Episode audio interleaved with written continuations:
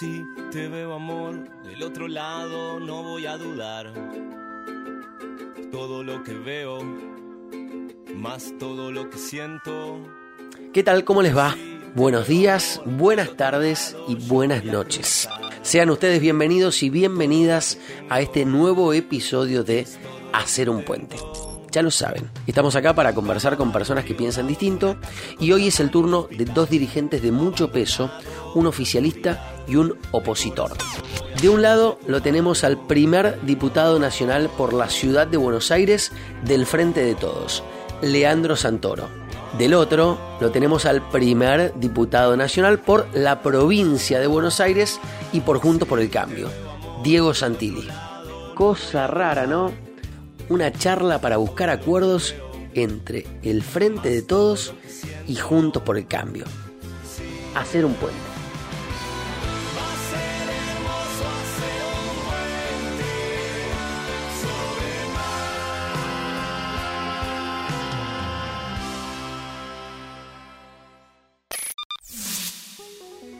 Bien, estamos acá con Diego Santilli y con Leo Santoro, con Leo Santoro y con Diego Santilli.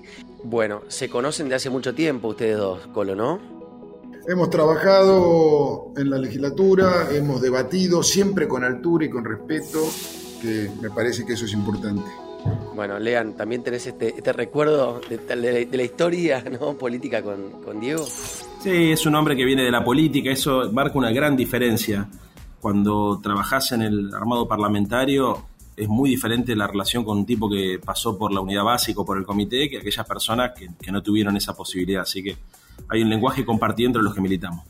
Bueno, bueno, vamos a abrir esta primera parte del podcast donde vamos a tratar de charlar de cosas de política, a ver si encontramos acuerdos. Pues la verdad que yo soy de los que cree que más allá de que puedan tener diferencias y que está bien que las tengan, seguramente hay cosas normales, basales en las que se van a poner de acuerdo. Así que arrancamos con la primera pregunta, va para Leo Santoro, después se la voy a hacer a Diego también, pero te quiero preguntar, Leo, ¿qué hizo Diego o el partido político eh, al que pertenece, Diego, que a vos te haya gustado, que digas, che, esto está bien. Tenés un minuto para contarme algo. Bueno, en el caso de Diego, me parece que es una persona, como te decía recién, de la política, que construye diálogos, que atiende a todo el mundo. Y además yo lo que he visto cuando le tocó ser eh, vicejefe de gobierno y presidente de la legislatura es que respetaba a todos los diputados por igual, sin importar la jerarquía. Hablaba con todo el mundo, tenía eh, predisposición a escuchar y a tratar de resolver los quilombos. Eso se lo tengo que reconocer. Y me parece que en caso particular de su partido, lo que lograron hacer fue representar a un sector de la sociedad después de la crisis del 2001-2002. Eh, es un laburo enorme el que se hizo y creo que inclusive te podría decir hasta para reconocerla a Macri, eh, como también a, a Néstor y a Cristina, le dieron paso a una generación eh, que en la política le estaba costando encontrar lugar y eso los distingue de los partidos tradicionales o de las formaciones tradicionales donde la portación de apellido es determinante para ocupar lugares y hay que reconocer que tanto el PRO y también creo el Frente para la Victoria en ese momento abrieron la posibilidad de la participación de una generación nueva. Perfecto, bueno, a tiempo perfecto, Leo. Eh, Colo, tenés 30 segunditos para responderle a Leo sobre esto que te reconoció a vos y al PRO al respecto de lo que hicieron. Dale. Mira, yo soy un tipo que creo en el debate, en el debate de altura, creo en que uno tiene que convencer al otro con ideas y no eh, eh, avasallar al otro. Y eso ha encontrado puntos de común acuerdo cuando nos ha tocado gobernar. Ahora te pregunto a vos, Diego, la pregunta, digamos, la misma que le hice a Leo, es decir, ¿qué, qué hizo Leo o qué hizo el partido político al que Leo pertenece que te haya gustado? Que para destacarle, tenés un minuto. Mira, yo quiero decir, Leo es un tipo que defiende eh, las ideas que, sostiene, que cree, que siente. Y eso me parece que es un valor importante. Podemos coincidir o no, pero él defiende sus ideas y las, las defiende honestamente, las defiende fuertemente, pero no es un tipo negado ni sesgado. Entonces, cuando vos le planteas una idea que pueda ser distinta, diferente o que, o que tenga otra visión, por lo menos te la escucha, la intenta interpretar y eh, por ahí, hasta de alguna manera, en algún momento puedes encontrar una concordancia. Se ve que puede que muchas no, pero eso me parece un valor importante. Pero alguna idea que te haya gustado decir, che, esto del frente de todos, la verdad que eh, en esto estuvieron bien, la verdad que lo tomo. ¿Tenés algo? Yo vuelvo a insistir con lo, con lo que te dije de la pandemia. Ahí hubo muchos eh, sectores del frente de todos que eh, al principio encontraron una, una búsqueda, una idea colectiva para salir adelante. Y, ese, y en eso también estaba Leo. Y, él fue artífice y dijo, qué bien ver al presidente, al gobernador, al jefe de gobierno y a los gobernadores eh, tirando del mismo lado. Leo, tenés 30 segundos para eh, hablar de esto que te reconoce a vos y al frente de todos, Diego Santilli. Dale. Al espacio político me cuesta a mí hablar en representación de un espacio político porque tuvo toda la complejidad, el inicio de la, la pandemia que, estaba hablando Diego recién y yo no fui parte, él sí fue parte de esas conversaciones, yo fui observador eh, de, los acercamientos entre Alberto y, y, el pelado. Pero bueno, nada, es, valoro mucho su opinión. Y en términos personales, bueno, le agradezco que reconozca que uno es noble y leal con lo que, con lo que dice y con lo que defiende. Bien, bueno, podemos decir que en esta primera parte hay un acuerdo entre los dos. Ahora la pregunta es para el diputado Santoro. Leo, ¿qué hizo Diego o el partido al que Diego pertenece que te gustaría marcar como crítica constructiva? Tenés un minuto. En materia de políticas públicas está claro que una de las principales críticas que nosotros le hacemos a la gestión de Macri, fundamentalmente, fue el proceso de endeudamiento irresponsable y de fuga de capitales, conocido con el nombre de bicicleta financiera, ¿no? Eh, eso en términos de, política nacional. Eh, Después creo que le han dado, me parece a mí, a, la antipolítica eh, un lugar excesivo en su construcción. Eh, creo que no todos los militantes del PRO son como Diego, como Ritondo, como tantos otros que provienen de la militancia política, sino muchos son empresarios que encontraron en el PRO un lugar para poder desplegar otro tipo de ambiciones. Y me parece que ese sector de la antipolítica, que se sumó a una estructura política que, tenía representación y que tiene todavía obviamente mucha representación en la ciudad y en, la Argentina, no ayudó a construir un diálogo fecundo entre los distintos sectores de la sociedad, sino que terminó expresando intereses corporativos. Y eso habría que analizarlo. Perfecto. Diego, tenés 30 segundos para responderte. repasamos. O sea, eh, Leo critica el tema de la deuda y el tema de la presencia de la antipolítica o la puerta a la antipolítica que según él ha hecho el, PRO, tu espacio. ¿Qué tenés para responder en estos dos puntos? Lo primero que quiero decir es que no hubo fuga, que parte de la discusión o el relato que se construye a partir de la fuga es también lo que estamos viviendo hoy. ¿Sabes qué, qué, cómo se llama eso? Se llama falta de credibilidad, falta de sustentación de un país que no le genera previsibilidad a sus inversores, a los argentinos, ni que hablar a los que están afuera. Entonces digo, yo creo que, que eso nos hace mucho daño y eso nos lleva a una soberbia de no entender cuál es el problema estructural para poder enfrentarlo. Y la verdad que no reconocer que la Argentina tiene estos problemas estructurales es no avanzar en la solución de esos problemas. Bien. Bueno, ahora te pregunto a vos, Diego, ¿qué hizo Leo o su partido que a vos te gustaría marcar como crítica constructiva, con buena fe aparte, para ver qué él tiene para decirte una vez que vos se lo cuentes. Tenés un minuto. Lo primero que quiero decirte es que yo no personalizo la política y, el que me conoce sabe cómo soy. Yo creo que yo me enojo con los problemas que nosotros arrastramos. Yo digo, en términos de partido, durante dos años se obsesionaron con la idea de no tener un plan económico.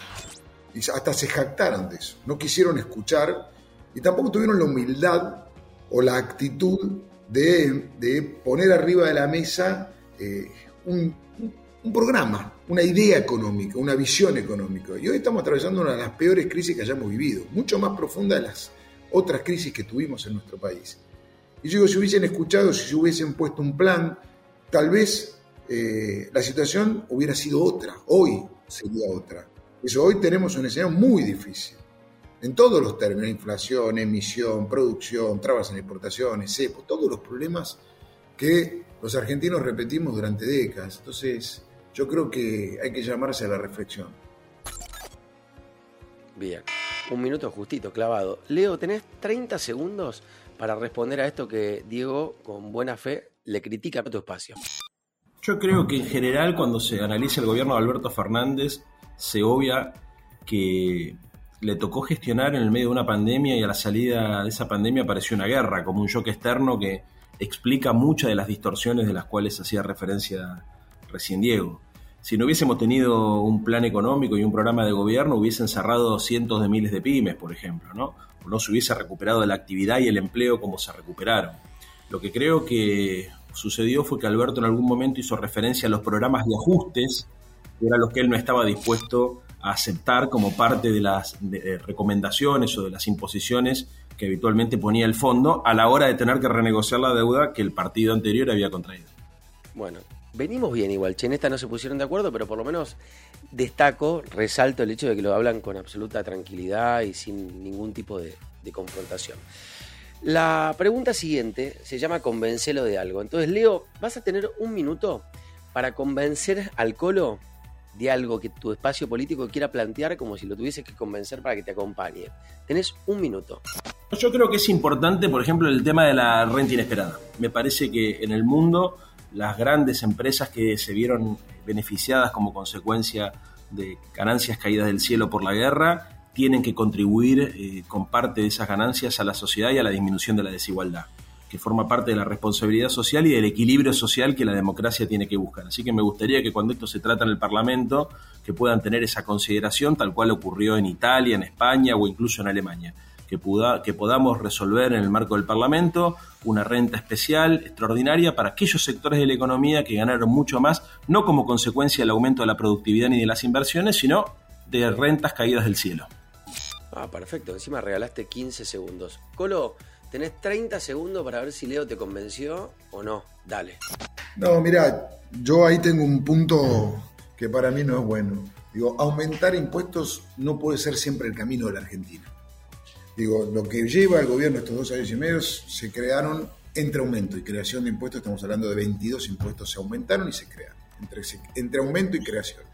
No, no, no, no aguanta más la Argentina eso. No aguanta más el país. Yo ahí no lo puedo acompañar. No lo puedo acompañar porque seguimos haciendo daño a nuestra producción, a nuestro desarrollo, a nuestro campo, a todo el sector que nos empuja hacia arriba. Bueno, igual destaco, insisto, la sana convivencia. Al revés, Colo, ¿tenés un minuto para convencer a Leo de algo que vos creas que el Frente de Todos debería, digamos, acompañar al, al espacio de Juntos por el Cambio? Dale. Mira, hoy se está debatiendo mucho ¿Qué Estado queremos? Si queremos un Estado asistencialista o un Estado que genere trabajo. Claramente yo me, inclino hacia el Estado que genere trabajo. Entonces le quiero pedir a Leo, o lo quiero tratar de convencer a Leo, de que volvamos a abrir el aeropuerto de Palomar.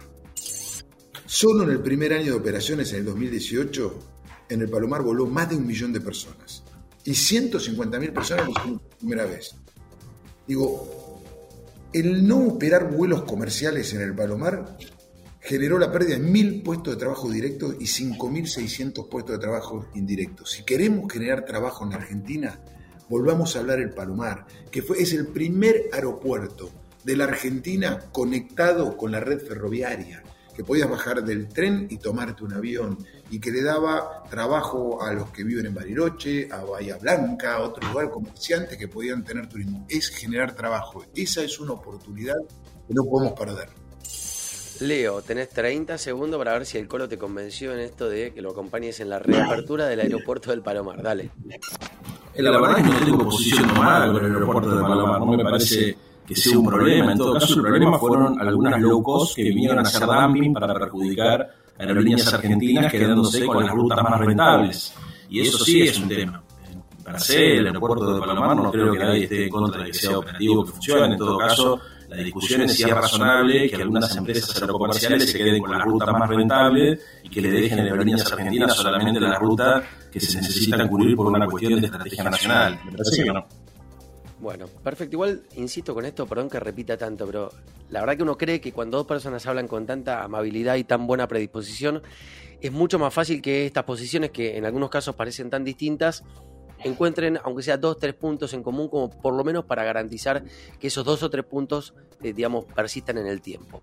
Vamos a pasar a la parte siguiente del podcast, que la llamamos que levante la mano el que cree que, y ahí yo voy a decir algo, y ustedes dirán si levantan la mano y darán una pequeña explicación cortita de eh, si están a favor o están en contra. A ver, que levante la mano el que cree que el Estado que el Estado tiene que asegurar la educación y la salud pública para que el acceso a las mismas no dependa del poder adquisitivo de las personas. Leo, ¿levantás la mano? Sí, obvio. Colo, levantás la mano. Por supuesto, absolutamente. No, no, solo levanto la mano, sino creo que en el ejercicio de todos estos años lo hemos cumplido o lo vamos cumpliendo. Que levante la mano quien cree que nada ni nadie debe impedir que un chico o una chica cumpla con los 190 días de clase. Diego, ¿levantás? Sí, absolutamente, absolutamente. Y más aún, hay que seguir fortaleciendo más días de clase, jornada extendida para los chicos. Leo, ¿levantás la mano? Sí, por supuesto, de la misma manera que me gustaría que podamos discutir la doble escolaridad también en la educación de la ciudad. Bien, que levante la mano quien cree que los planes sociales no resuelven el fondo de la cuestión económica, ¿no? los problemas económicos de los beneficiarios y que hay que ir a un modelo nuevo de asistencia circunstancial. Leo, ¿levantas la mano por eso? No sé, porque eh, con la primera parte de la pregunta estoy de acuerdo, con la segunda no. Creo que vamos hacia una sociedad de ingresos compartidos Tal vez no ahora, seguramente no ahora, pero en el futuro, por el aumento de la productividad, las sociedades tengan que buscar formas de combinar ingresos con el trabajo formal asalariado y con otros mecanismos de transferencia monetaria. No pensar la transferencia monetaria como un subsidio a la pobreza, sino pensarlo como una complementación salarial que se da como consecuencia de una explosión de la productividad de la economía. Es algo que están discutiendo muchos y te voy a decir una cosa, porque lo empecé a estudiar. El primero que planteó un programa de esta naturaleza, ¿sabés quién fue?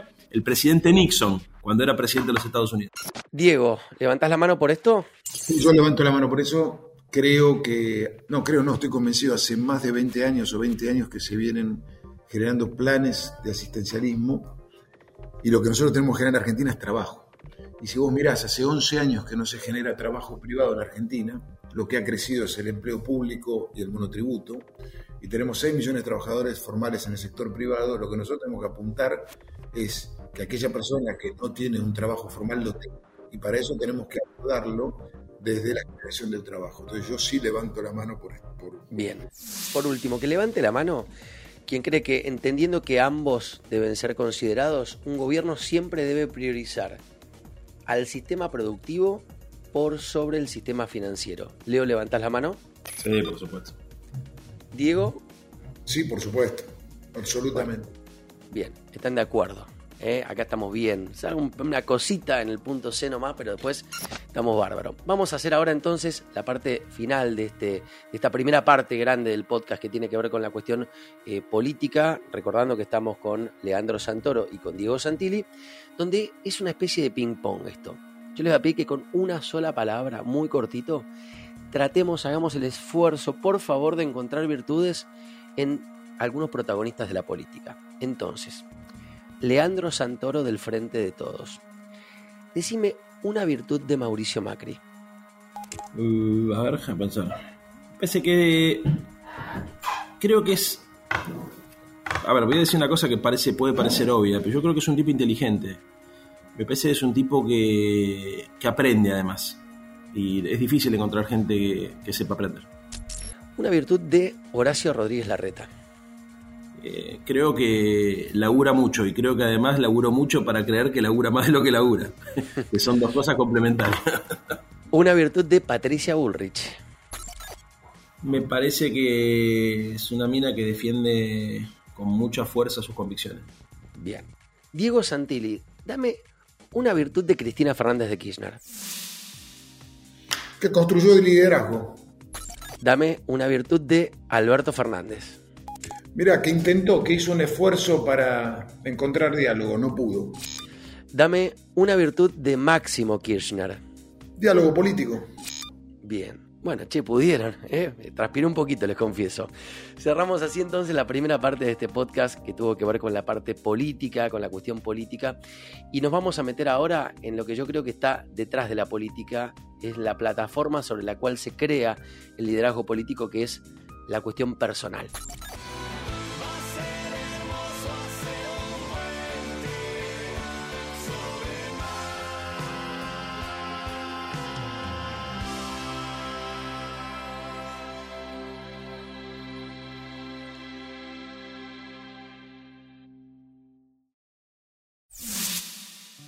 Bien, a ver, vamos a hablar de cuestiones personales, Diego y Leo. ¿eh? porque en definitiva acá lo que tratamos de, expresar es que tanto eh, Diego como Leo, como yo, como todos, somos seres humanos que nos pasan más o menos las mismas cosas.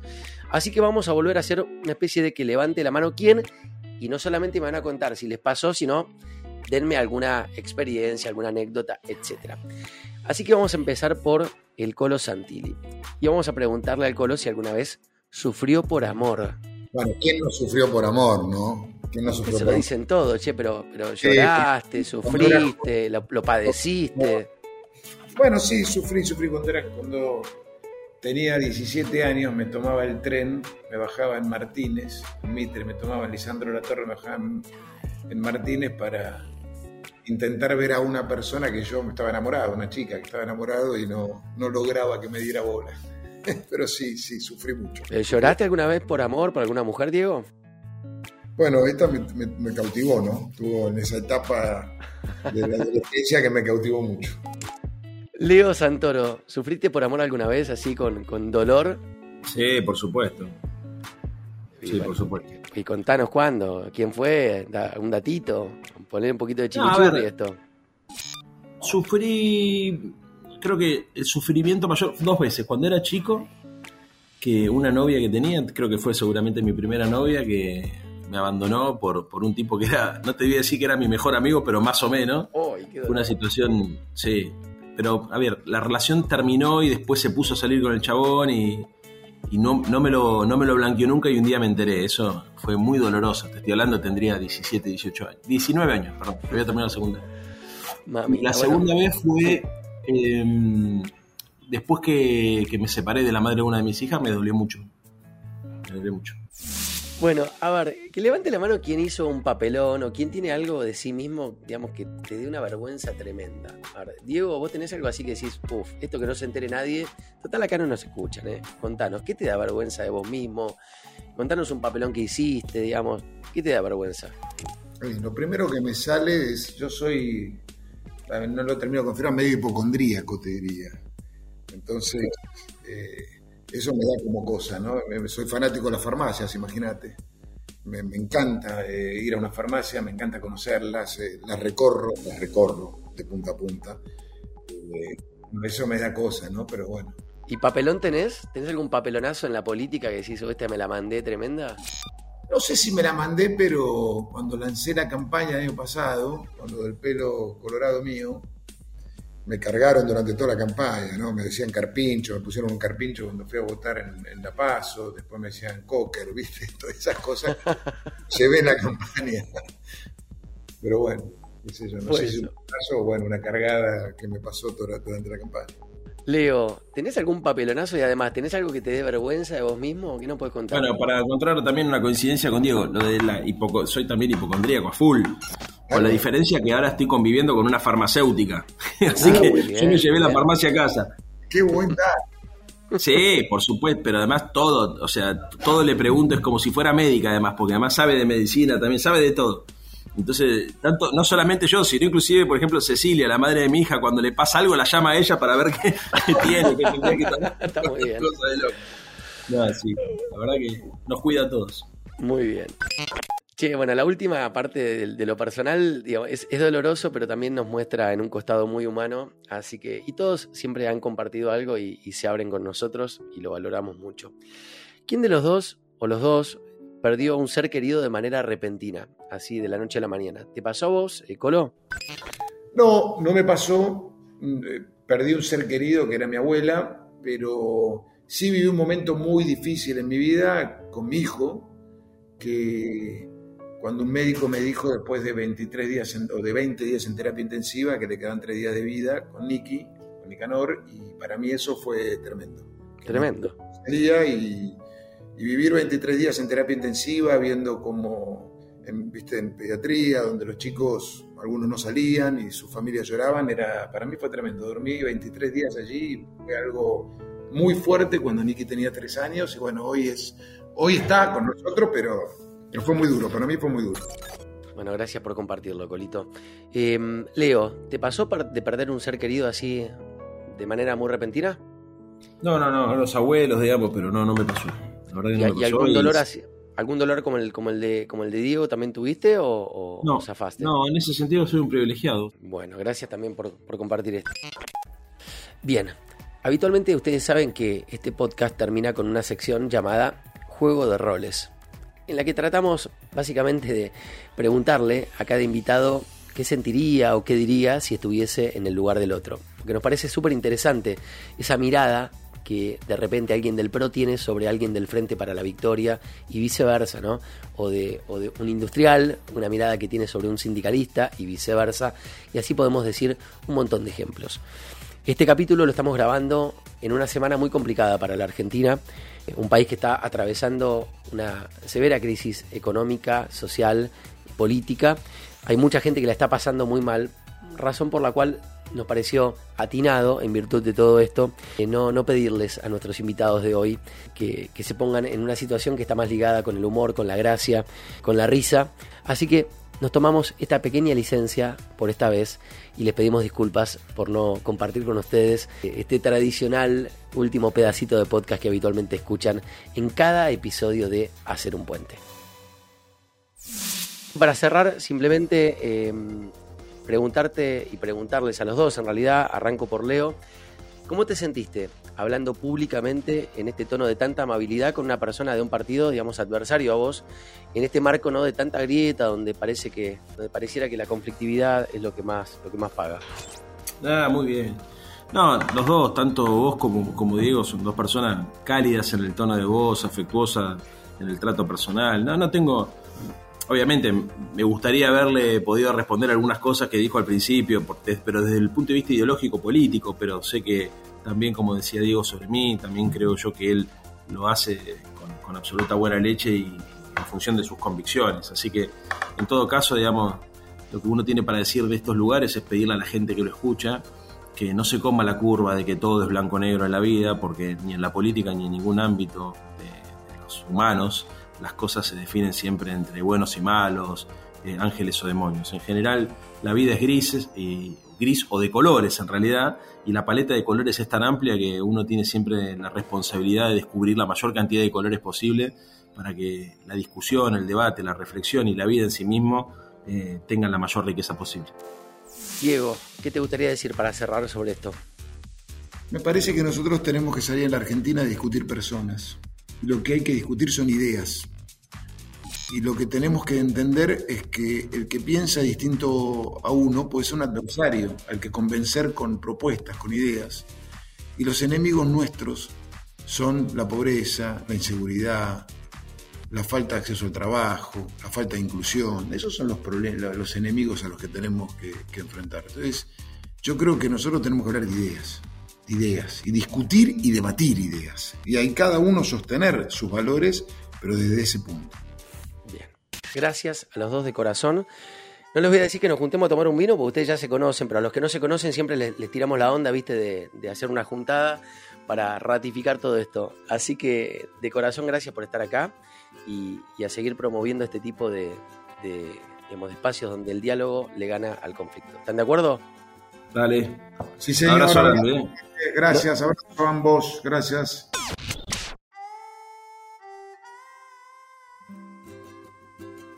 ¿Quién lo hubiera dicho, no? Un dirigente del PRO, uno del Frente de Todos, poniéndose de acuerdo en tantas cosas. Les confieso que a mí no me sorprende. Los políticos, más allá de los partidos, son personas como vos y como yo. Por lo cual, así como vos y como yo compartimos tiempo e ideas con un montón de gente que piensa distinto, ellos también. Quizás lo que pasa es que la grieta a nivel electoral es un negocio rentable, pero pensando en el país y en su gente es una desgracia. Hacer un puente es un trabajo en equipo. Produjo Nico Geuna, editó Lucas Novoa. Yo soy Gonzalo Asís y me despido de ustedes hasta el próximo episodio, invitándolos a que nos escuchen en todas las plataformas digitales y a que nos sigan en todas las redes sociales. Chau, esto fue Hacer un puente.